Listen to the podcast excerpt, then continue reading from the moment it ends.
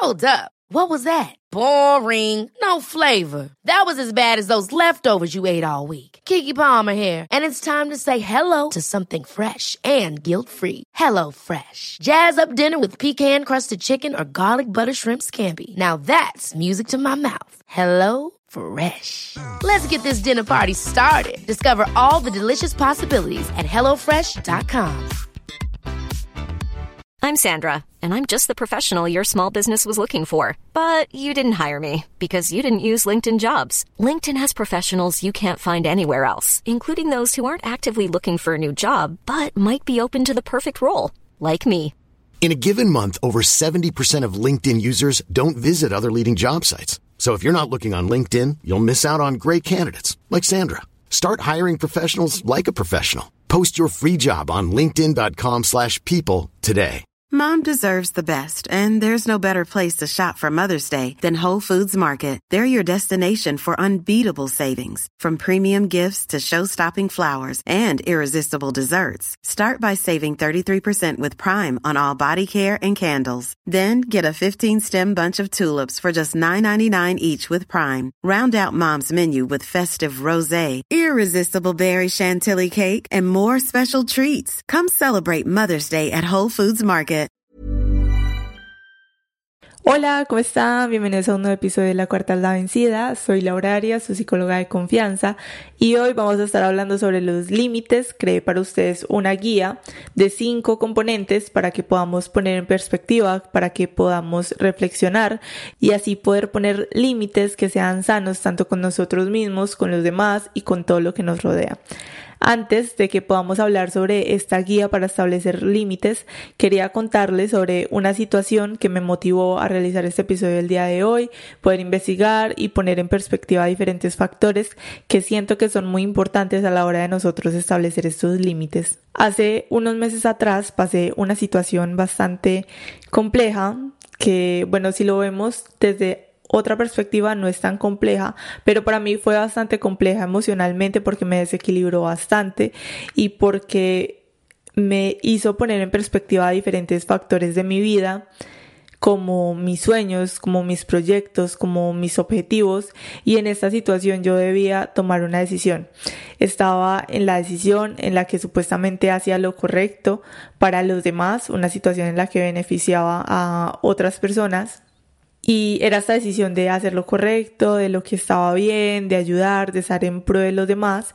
Y estaba entre esta otra decisión que era pensar en mí, pensar en mis sueños, mis metas, en mis objetivos y en lo que yo quería. Esta decisión o esta situación me causaba bastante conflicto porque por una parte era hacer lo que supuestamente estaba bien y por otra parte era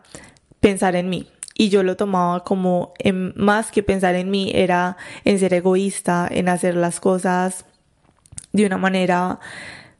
mala porque supuestamente en mi mente yo tenía que pensar en los demás y ponerme en último lugar. Yo realmente no hablaba de esto con nadie, yo no le contaba a nadie lo que estaba sintiendo, lo que estaba pensando, hasta que un día me sentí bastante mal y decidí contarle a una amiga le dije, mira, me pasa esto, estoy pasando por esta situación, me siento bastante mal, no sé qué hacer, no sé qué, decisión tomar, no sé realmente qué hacer y estoy un poco desesperada y tengo que tomar una decisión lo más pronto posible. Mi amiga me escuchó toda la situación, todos mis pensamientos, todo lo que yo estaba sintiendo en el momento y básicamente me paró, me frenó en seco y me dijo, Laura, no eres responsable de absolutamente nadie que no seas tú misma. Tienes que pensar en ti, tienes que hacer lo que se siente bien para ti. Por más que quieras a las otras personas, por más que quieras tener esa nobleza de pensar en los demás, tienes que pensar en ti. Y hay ocasiones en las que tenemos que ser egoístas y ponernos a nosotros mismos en ese primer lugar para tomar las decisiones, porque hay ocasiones en las que tomamos decisiones pensando en los demás que básicamente después terminamos bastante afectados porque no estamos pensando en nosotros mismos. Así que en esta situación me quedé pensando y dije, mi amiga tiene toda la razón, yo tengo que ponerme en primer lugar. Y aunque sí cambié mi perspectiva en esta situación y que finalmente, pues les cuento que sí tomé la decisión que me beneficiaba a mí, que me hacía sentir egoísta, que me hacía sentir culpable, pues a la final sí tomé la decisión que se sentía mejor para mí. Y fue allí donde me di cuenta que nosotros poner límites a la final sí se trata de qué estamos dispuestos a permitir y qué no estamos dispuestos a permitir en nuestra vida. Pero si lo pensamos, tiene un trasfondo bastante complejo y bastante grande y empezar a trabajar en ello para que ese fin o esa decisión, ese límite que nosotros establezcamos se pueda sentir lo más cómodo posible para nosotros mismos. Porque si lo hablamos, en realidad tomar decisiones nunca va a ser una situación cómoda del todo, siempre nos va a causar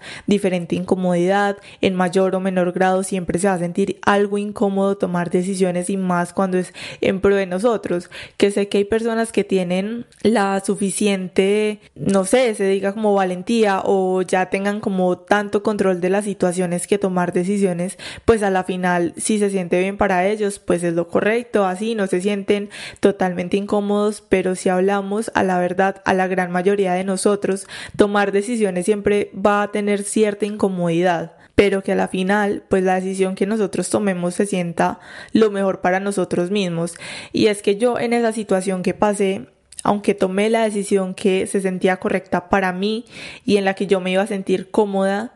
pues por un tiempo me seguí sintiendo culpable, me seguí sintiendo muy egoísta por pensar básicamente en mí, pero pues ahora sí pienso que realmente fue lo mejor que yo pude hacer y que si yo hubiera tomado la otra decisión en este momento me seguiría sintiendo incómoda con, con esta decisión. Y de eso se trata que nosotros podamos establecer límites todas las situaciones en las que nosotros podemos trabajar para nosotros mismos, para nuestra salud mental, no siempre se sienten cómodas, vuelvo y repito, no se sienten cómodas del todo, pero tenemos que tomar la mejor decisión y lo que se sienta mejor para cada uno de nosotros. Y esto me hace pensar en otras situaciones en las que muchas veces nosotros por decir que sí, por no establecer un límite a tiempo, por no decir no cuando esto no se siente cómodo, cuando no quiero esta situación, cuando no no, quiero que esto me sobrepase, pues decimos que sí cuando queremos decir que no y le dejamos a los demás que pasen esos límites, dejamos que los demás sobrepasen esas situaciones y, y básicamente que nos sobrepasen a nosotros. Y esto también va a lo que nosotros siempre hacemos y es tenerle tanto miedo a la confrontación, porque si nosotros no establecemos un límite a tiempo es básicamente también porque tenemos miedo a esa confrontación, a discutir con alguien más, a decirle no, mira, es que esto no se siente cómodo, entonces tener una discusión con alguien más o hablar sobre el tema nos genera incomodidad tenemos que empezar a abrirnos, a dejar de tener tanto miedo a la confrontación, a nosotros establecer ese límite, a decir que no, esto no se siente bien. Y les digo que cuando nosotros empezamos a hacer eso, por muy incómodo que se sienta, nada a la larga se va a sentir mejor que nosotros escogernos a nosotros mismos. Entonces les quería contar esa situación desde allí para poder empezar a entrarnos en el tema. Esta guía para nosotros establecer límites tiene cinco componentes y vamos a empezar pues uno por uno. El primer componente es que nosotros podamos pensar en nuestra infancia. Si pensamos en nuestra infancia, cómo eran esos límites en el hogar mientras nosotros crecíamos, cómo se veían esos límites, cómo eran. Porque realmente en cada hogar o en cada relación con cualquier persona nosotros tenemos límites y podemos verlo desde la infancia porque ahora podemos observar que tenemos diferentes situaciones, diferentes problemas, traumas, como lo quieran llamar, debido a cómo nosotros crecimos, a nuestra infancia, a cómo se establecían esos límites. Y si ustedes piensan un poquito más a fondo, si ustedes ahora tienen un problema para establecer límites en las relaciones que tienen, pues piensen detalladamente cómo eran esos límites mientras crecían. Habían límites en el ambiente, porque ojo, también aquí hay una situación muy importante y es que yo sé que hay hogares, hay padres que, por ejemplo, establecen un límite, supuestamente, ¿cierto? Lo hacen verbalmente, dicen, bueno, eh, pongamos un ejemplo, no puedes salir después de las 7 de la noche a jugar o a las 7 de la noche te tienes que entrar a la casa y ya no puedes salir porque, bueno, simplemente porque no puedes salir después de las 7. Está bien, el niño conoce ese límite que le han puesto, que ya después de las 7 no puede salir, y digamos el niño salió, salió en la tarde, son las 7, nada pasa, siete y media, El niño sigue afuera jugando, 8 de la noche, ocho y media, 9 de la noche. Finalmente lo entran a la casa, no le dicen nada y las cosas quedaron así. ¿Qué comprende el niño? Pues que no hay límites, porque no es lo mismo que nosotros le digamos a alguien, hey, no puedes hacer esto, pero si la persona hace lo que nosotros le habíamos dicho que no podía hacer y nosotros actuamos como si nada pasara, pues realmente ese límite no existe. Ese límite tiene que existir en el ambiente, no solamente tiene que ser verbal. Y esto lo podemos pensar también en las diferentes relaciones de pareja, como, digamos, la, hay alguna situación en la que la pareja, sea el hombre o la mujer, pues se engañó o hubo una situación que no se sintió cómoda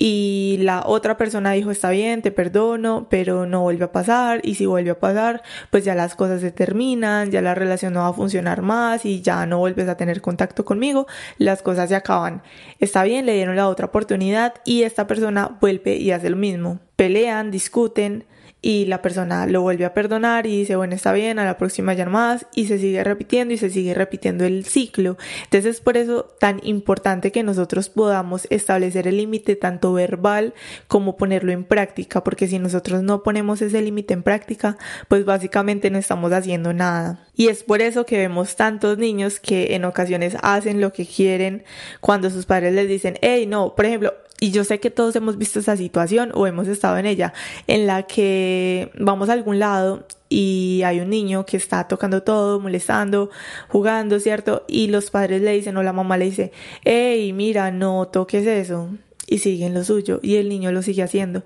Oye, no lo hagas y el niño lo sigue haciendo. No le ponen un límite, no lo paran, le dicen pero no lo ponen en práctica. Y bueno, eso desde allí podemos empezar a analizar cómo se establecían esos límites de nuestra infancia, se ponían solo verbalmente o también se ponían en práctica, cómo fueron nuestros padres, tíos, abuelos, primos, hermanos, sea quien sea la persona que haya cuidado de nosotros, cómo establecía esos límites. Porque realmente tenemos que aceptar que hay reglas que simplemente no nos gustan, pero que tenemos que seguir porque están en el ambiente y porque hay que hacerlas tenemos que convivir con esas reglas, tenemos que seguirlas. Y cuando estamos niños normalmente podemos empezar a ver los límites como injusticia, como dolor, como que esto no está bien, pero realmente para que haya una buena dinámica, sea en el hogar, sea relación con pareja, sea en cualquier tipo de relación, pues hay que establecer unos límites. Y es acá donde también pienso en lo complejo que es este tema y empezarlo a relacionar desde la infancia y que tiene tantísimos componentes que yo creo que hablando acá, así fuera una hora, nunca los voy a completar y es que ningún padre tiene un manual para ser padre y también debemos de empezar a sanar esa relación desde allí y de comprender que ellos hicieron lo mejor que pudieron con lo que tenían, con las herramientas que tenían, que si no supieron establecer límites, pues perfecto, tenemos una vida menos traumante, pero si ellos no supieron establecer esos límites que nosotros entonces ahora podamos empezar a romper ciclos, empezar a romper patrones y empezar a cambiar todas estas situaciones que ya no nos sirven y que no nos funcionan en nuestra vida actual y que podamos pensar entonces cómo podemos relacionar esos límites que habían o que no habían en nuestra infancia o mientras crecíamos y cuáles nosotros inconscientemente seguimos utilizando en nuestro día a día, sean para bien o sean para mal y empezar o seguir adoptando esos límites que nos sirven y que nos funcionan y empezar a desechar todos esos que ya pues realmente no caben y que no tienen por qué seguir en nuestra vida. Hay unos puntos muy importantes sobre los límites que, bueno, yo acá lo relaciono con la infancia, pero que creo que esto va desde la infancia y sigue a lo largo de toda nuestra vida y son algunos puntos importantes respecto a establecer límites y cómo deben ser mientras nosotros vamos creciendo y realmente cómo, bueno, si no habían mientras íbamos creciendo y si no estaban bien, pues entonces que empecemos a adaptarlos ahora mismo. Uno de los puntos sobre esto de cómo deben de ser esos límites es que estos límites sean proporcionados y que sean justos. Los límites no deben ser el resultado de una imposición por otra persona, porque digamos cuando estamos niños entonces tenemos que hacer todo lo que nuestros padres digan porque es que sí, ya, o sea, los límites no son una imposición porque es que a la otra persona le dio la gana, por así decirlo, y ya, simplemente no, los límites tienen que ser justos, tienen, tienen que ser proporcionados, tenemos que hacerle entender al otro o al niño en este caso por qué estamos imponiendo ese límite, porque existe en el ambiente, hacerle entender de que listo, vamos a poner el ejemplo otra vez del niño que a las 7 de la noche ya no puede salir. Entonces el niño va a poner una rabieta, no, le decimos, listo, mira, vamos a poner este límite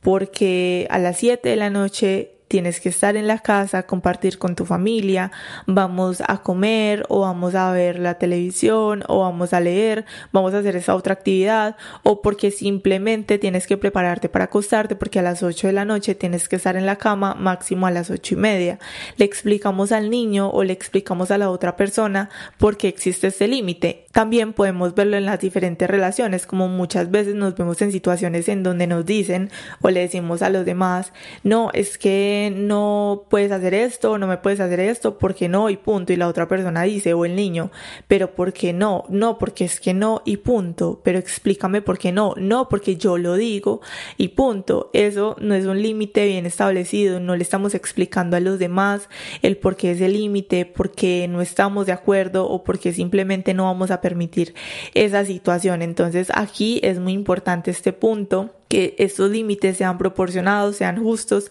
y que le expliquemos a la otra persona el por qué existe este límite en el ambiente o por qué lo estamos interponiendo. Otro punto que podemos sacar desde los límites en la infancia es que podamos hacerle comprender a la persona por qué la situación o por qué lo que hizo está mal y lo podamos hacer desde la calma, desde la paciencia, desde el hablar, el querer dialogar y resolver la situación, sea cual sea el resultado. Y es que nos vemos ahora en tantas situaciones donde nos desbordamos, donde gritamos, donde peleamos, que olvidamos tratar de tener calma o de que la situación es tan compleja que no hay un espacio para tener calma, para respirar y terminamos hiriendo y no terminamos explicándole a los demás qué fue lo que pasó, qué fue lo que me hizo sentir mal o simplemente hablando de la situación. Entonces, si yo quiero poner un límite, mira, esta situación estuvo mal, si lo ponemos como en el ejemplo ahora de, la pareja en la que la otra persona engañó a la otra, podemos decir con calma, yo sé que son situaciones bastante complejas en las que tener calma requiere práctica, requiere de un entrenamiento bastante amplio durante mucho tiempo, porque esto que estoy diciendo no va a ser de un día para otro, el nosotros empezar a establecer límites, como podemos empezar a ver desde el primer componente que es la infancia, pues va mucho, mucho, mucho atrás dependiendo por la edad que tengamos, ¿cierto? Podemos tener 30, 40, 50, 20, 15 años, la edad que sea, y vamos a tener un historial bastante complejo y largo con esto que es nosotros establecer límites. Entonces que le podamos hacer entender a la otra persona, mira, hiciste esto, siento que ya no ya no debemos estar juntos porque esto me hizo sentir mal. Y la otra persona, no, pero mira, perdón, no lo estuve pensando, no pensé en ti, ta, ta, ta, la excusa que sea que digan y que nosotros podamos comunicarnos, no, pero es que yo te entiendo, pero esto no me hizo sentir bien, esta situación no me hace sentir cómoda, no puedo volver a confiar en ti, o bueno, sea cual sea la situación, podamos hacerle entender al otro el por qué estamos poniendo ese límite, que en este caso sería pues finalizar una relación, que le hagamos entender a los demás por qué estamos poniendo ese límite desde la calma, desde el diálogo, es bastante importante. Y otro punto que podemos hablar desde esto de la infancia es que nosotros podamos, oíganme bien, que podamos empezar a conocer que hay que desaprobar la conducta más no al niño o a la persona, desaprobar la conducta más no al niño o a la persona. Y es que ahora estamos en una cultura o en una sociedad que está en pro de la cancelación. Entonces, si alguna persona hizo algo que no estuvo bien, sea cual sea la situación, la cancelamos totalmente. Ahora que vemos que cancelan tantos famosos por cierta situación que sucedió, Y creo que es acá muy importante que podamos aprender esto, desaprobar la conducta más a la persona. Hay que creer en las segundas oportunidades, hay que creer que la persona puede redimirse y si le dimos esa oportunidad para hacer las cosas de una forma mejor o hacer las cosas bien y aún así no lo hacen bien, pues está bien, nos alejamos, tomamos distancia, lo que se sienta bien para nosotros, pero que no desaprobemos a la persona, no cancelemos a los demás, sino que creamos en esas segundas que en ocasiones pues ya es exageración dar terceras, cuartas, quintas, dependiendo la situación, pero que tratemos de empezar a comprender que dependiendo de la situación, ojo, porque no voy a decir que yo sé que hay casos por allá bastante complejos, bastante duros, que lo mejor es alejarse desde la primera vez que sucede algo. Si la situación no es tan, tan compleja o no sobrepasa tantísimo que podamos decir, mira, esto no se siente bien, pero te voy a dar otra oportunidad. Y si sucede de nuevo, pues realmente ya esta relación o lo que suceda, pues no, no está bien. O si es un niño, pues ya ya se mira qué medidas se toman, pero que no cancelemos la persona. Porque si hablamos desde la infancia podemos ver como muchos padres en ocasiones el niño desobedeció a alguna orden que se le hizo, ¿cierto? y podemos ver como después los padres empiezan a tachar al niño como desobediente, es que usted es un desobediente. No, mira, desobedecí esta situación, pero eso no significa que yo sea un desobediente porque puedo aprender y somos personas y humanos que están en un proceso de aprendizaje a lo largo de su vida. Entonces, que no tachemos a la persona, no la cancelemos por algo que hizo, desaprobemos la conducta, más no a la persona. Esto me parece bastante interesante y bastante importante. Y finalmente, para cerrar este primer componente que es la infancia, que nosotros podamos ser firmes y que podamos controlar nuestras emociones. Entonces, esto desde allí, vean qué complejo son los límites y los podemos empezar a ver desde la raíz que es nuestra infancia y cómo nosotros hemos crecido. Bueno, vamos a pasar a nuestro segundo componente, que es la comunicación, cómo me estoy comunicando con los demás. Y podemos hablar que la comunicación o el diálogo es el medio por el cual nosotros pues nos relacionamos con los demás. Pero si lo hablamos desde los límites, aquí hay un factor que yo lo voy a resaltar así súper grande y es que nosotros podamos aprender a decir no.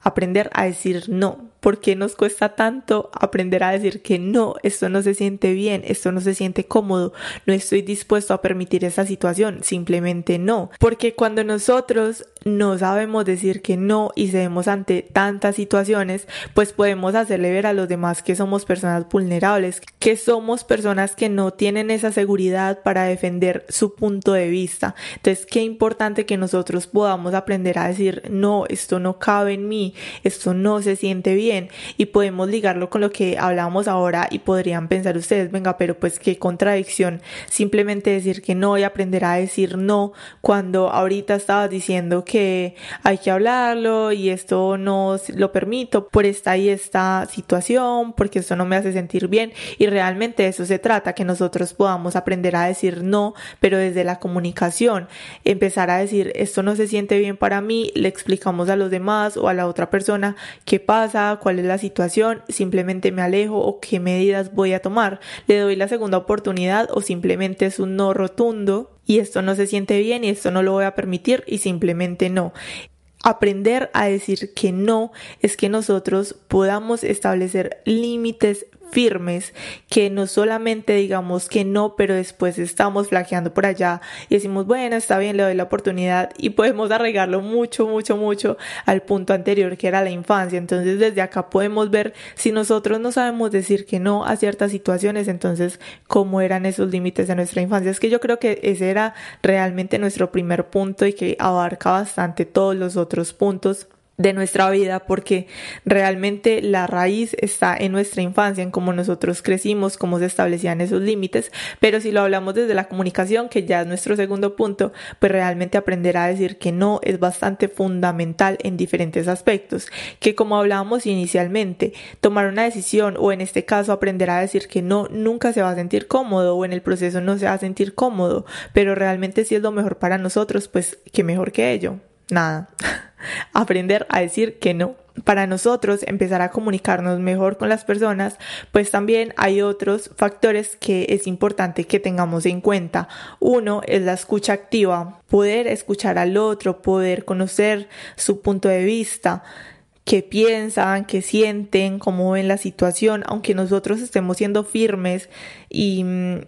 estableciendo límites que podamos hacerle sentir a la otra persona que la estamos escuchando, que la estamos comprendiendo, que conocemos su punto de vista, pero que no estamos dispuestos a ceder dependiendo de la diferente situación, o que si le vamos a dar otra oportunidad, o bueno, pero realmente que haya una escucha activa, que estemos abiertos al feedback, que la otra persona realmente también se siente importante y se sienta en la capacidad de saber de que listo, me pusieron este límite y fue firme, pero le saber al otro qué sentía, qué pensaba o que analizaba esta situación o me pude disculpar, que, que la otra persona se sienta escuchada y que se sienta comprendida. Así como nosotros también queremos sentirnos escuchados, queremos sentirnos comprendidos, pues que realmente le hagamos sentir al otro que estamos en la disposición de escucharlo, de comprender la situación, pero que somos firmes o que realmente le vamos a dar una oportunidad o bueno, sea cual sea la situación, que podamos tener una escucha activa. Y esto en la comunicación es tan importante Ahora estamos hablando sobre establecer límites, pero es tan importante en toda relación con todas las personas que los demás se sientan escuchados, que queremos más nosotros en la vida que sentirnos escuchados. Creo que es un factor bastante importante que nos puede ayudar a mejorar la comunicación tanto con los demás y bueno, desde allí eso, que podamos tener escucha activa, que estemos abiertos al feedback, también escuchar la opinión, no atacarnos, no tomarnos todo tan personal, pero que podamos escuchar a los demás y hacerlos sentir escuchados. Muy, muy importante desde allí. Otro punto muy importante desde la comunicación es la resolución de conflictos. Y esto lo hablaba yo al inicio, que nosotros normalmente tenemos tanto miedo a la confrontación que es un punto bastante importante para nosotros poder conocer cómo estamos estableciendo los límites. Entonces, si yo soy una persona que quiere establecer límites pero no lo está haciendo correctamente o veo que en la situación no lo hago y después me arrepiento, ay, pero si yo dije que yo quería empezar a establecer límites, es importante y es fundamental que nosotros pensemos entonces cómo estamos resolviendo los conflictos, que realmente el conflicto siempre va a estar presente a lo largo de nuestra vida, sea cual sea la situación, siempre van a haber diferentes problemas, siempre van a haber diferentes discusiones, pero que nosotros podamos empezar a conocer cómo podemos resolver las diferentes situaciones que nos están aquejando o cómo podemos hablar con el otro, comunicarnos y que lo podamos conectar con lo que hablábamos anteriormente de escuchar a los demás, ser abiertos y finalmente que podamos tener relaciones y una comunicación desde el respeto, porque cuando nosotros respetamos a los demás y que nosotros también exigimos en muchas ocasiones o en la gran mayoría o todo el tiempo respeto a los demás, pues nosotros también tenemos que estar abiertos a respetar la opinión, a respetar lo que los demás están por decir o están por pensar, porque realmente somos individuos tan diferentes, con pensamientos tan diferentes, emociones tan diferentes y que desde allí, desde la comunicación, entonces podamos tener esa escucha activa, que podamos resolver nuestros conflictos, empezar a aprender cómo resolver nuestros conflictos, que lo hablaré en un próximo episodio, claro que sí, de una forma mucho más completa, y que podamos comunicarnos desde el respeto con los demás. Así que pasamos al tercer factor de nuestra guía de establecer límites, el ombliguito de nuestra guía, y es que nosotros estamos dispuestos a sacar de nuestro tiempo para trabajar y para establecer esos límites y que esos límites realmente existan. Estamos dispuestos a sacar de nuestro tiempo para establecer límites y es acá donde yo sé que muchos tienen el conflicto porque claro, quieren establecer los límites pero no quieren o no están dispuestos a darte su tiempo para establecerlos no están dispuestos a trabajar en ello para crear finalmente esa coherencia entre lo que nosotros decimos y lo que hacemos. Y lo hablábamos en la infancia sobre cómo se ve cuando los padres establecen el límite con el ejemplo inicial al niño de que no puede salir después de las 7, pero llegan las 9, el niño se entra y finalmente no le dijeron nada. Establecieron el límite verbalmente, pero realmente ese límite nunca existió en el ambiente. Y para que nosotros podamos tener unas relaciones exitosas, para que podamos establecer unas relaciones duraderas, unas relaciones con una buena comunicación y con una y con un buen establecimiento de límites, pues es fundamental que nosotros sepamos y conozcamos que hay que sacar de nuestro tiempo, hay que poner de nuestra parte para nosotros poder trabajar en esos límites y ser coherentes. Coherencia, acá yo creo que ese es el tercer punto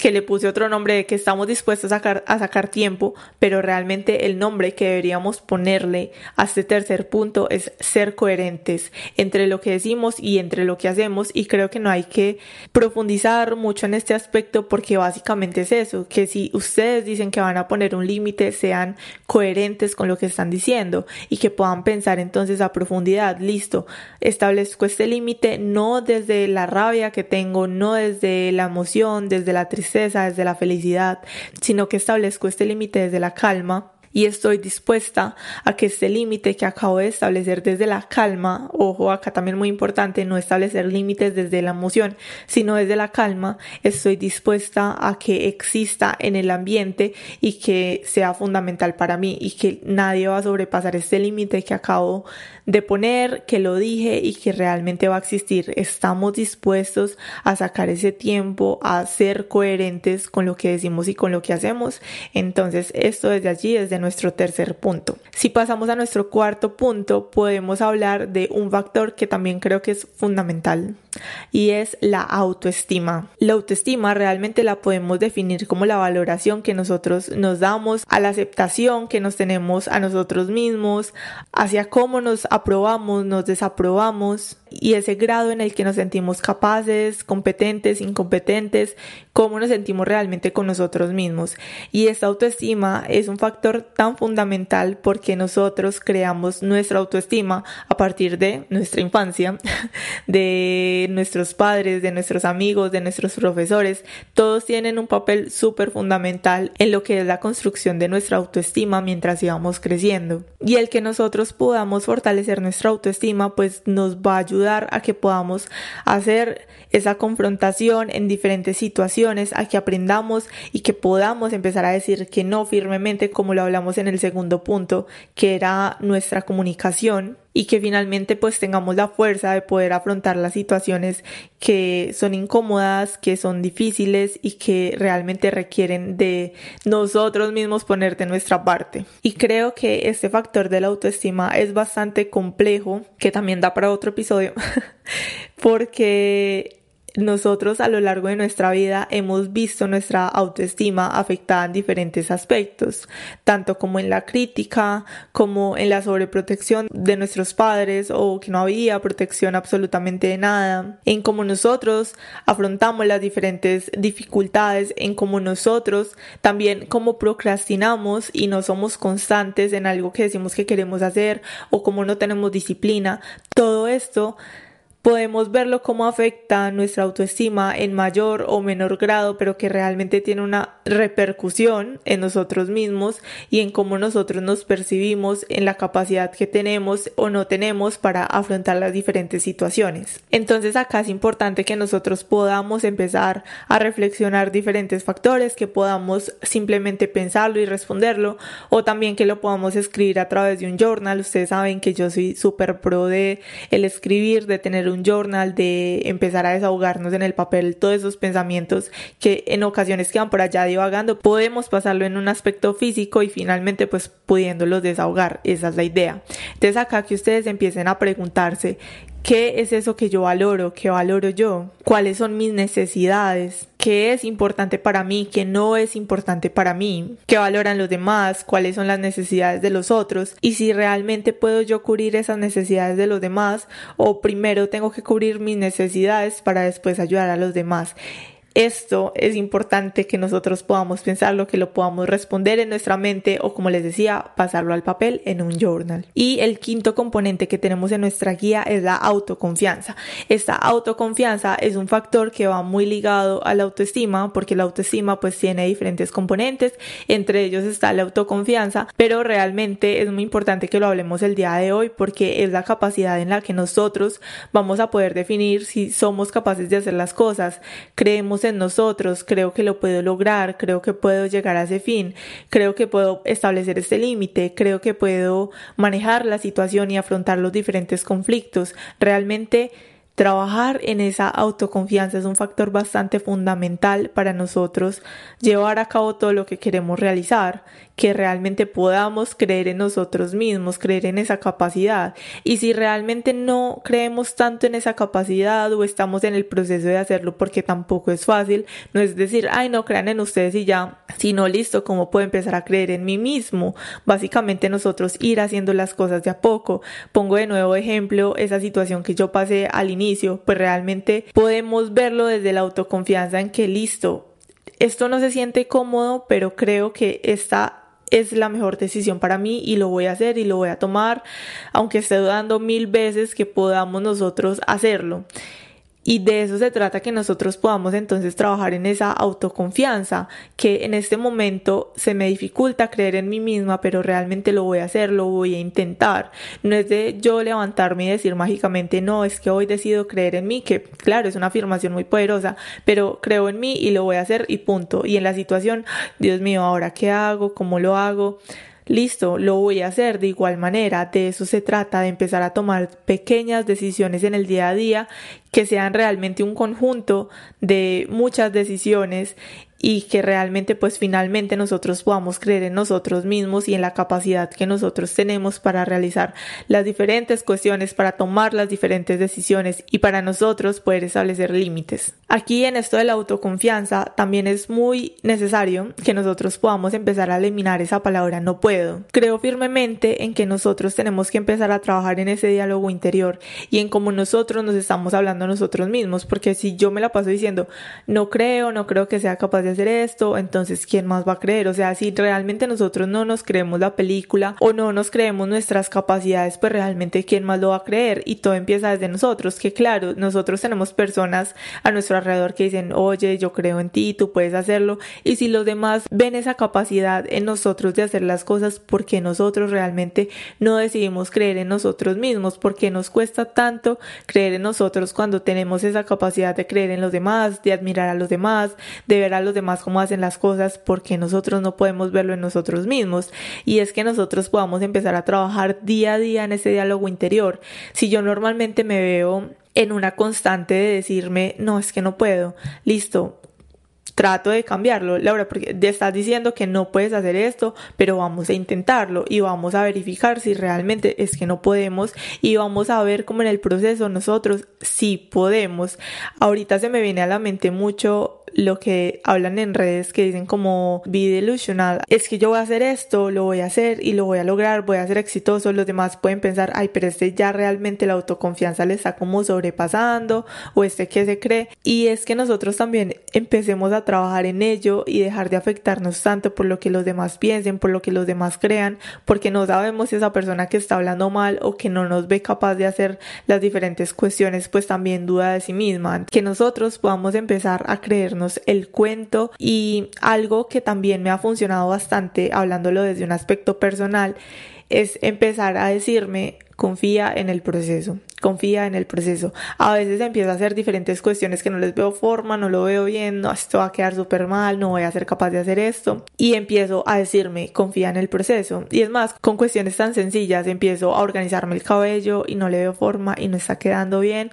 respiro y digo, Laura confía en el proceso, espera a ver el final, cómo va a quedar, de alguna forma se arregla y de eso se trata, que nosotros podamos creer en el proceso, empezar a creer en nosotros mismos, que sé que no es una cuestión que se da de un día para otro, pero que sí se da en diferentes pasos, cortos, sencillos, pero que podemos empezar a practicarlo en nuestro día a día. Y bueno, estos fueron los cinco componentes de nuestra guía para establecer límites sanos tanto con nosotros mismos como con los demás, porque claro, también debemos de establecer límites con nosotros y esto lo podemos ver en lo que hablamos desde nuestra infancia, desde nuestra comunicación, desde nosotros sacar tiempo, nuestra autoestima, autoconfianza, que son factores que siento que son tan fundamentales a la hora de nosotros empezar a establecer límites, porque es que claro, podemos decir, no, es que yo vi esta imagen en Instagram, es que me hablaban, me dan tips sobre cómo establecer límites, que las podemos seguir y que realmente pues nos pueden ayudar y nos pueden funcionar, perfecto,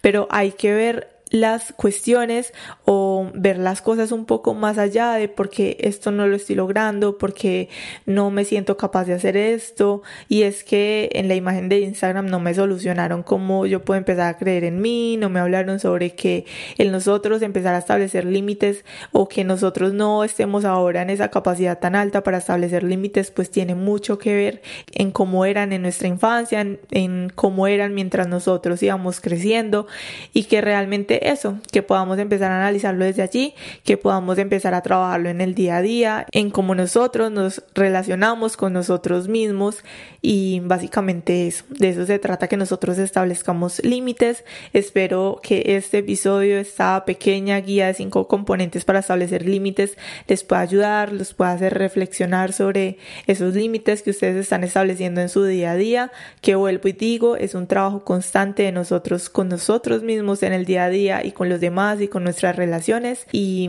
básicamente eso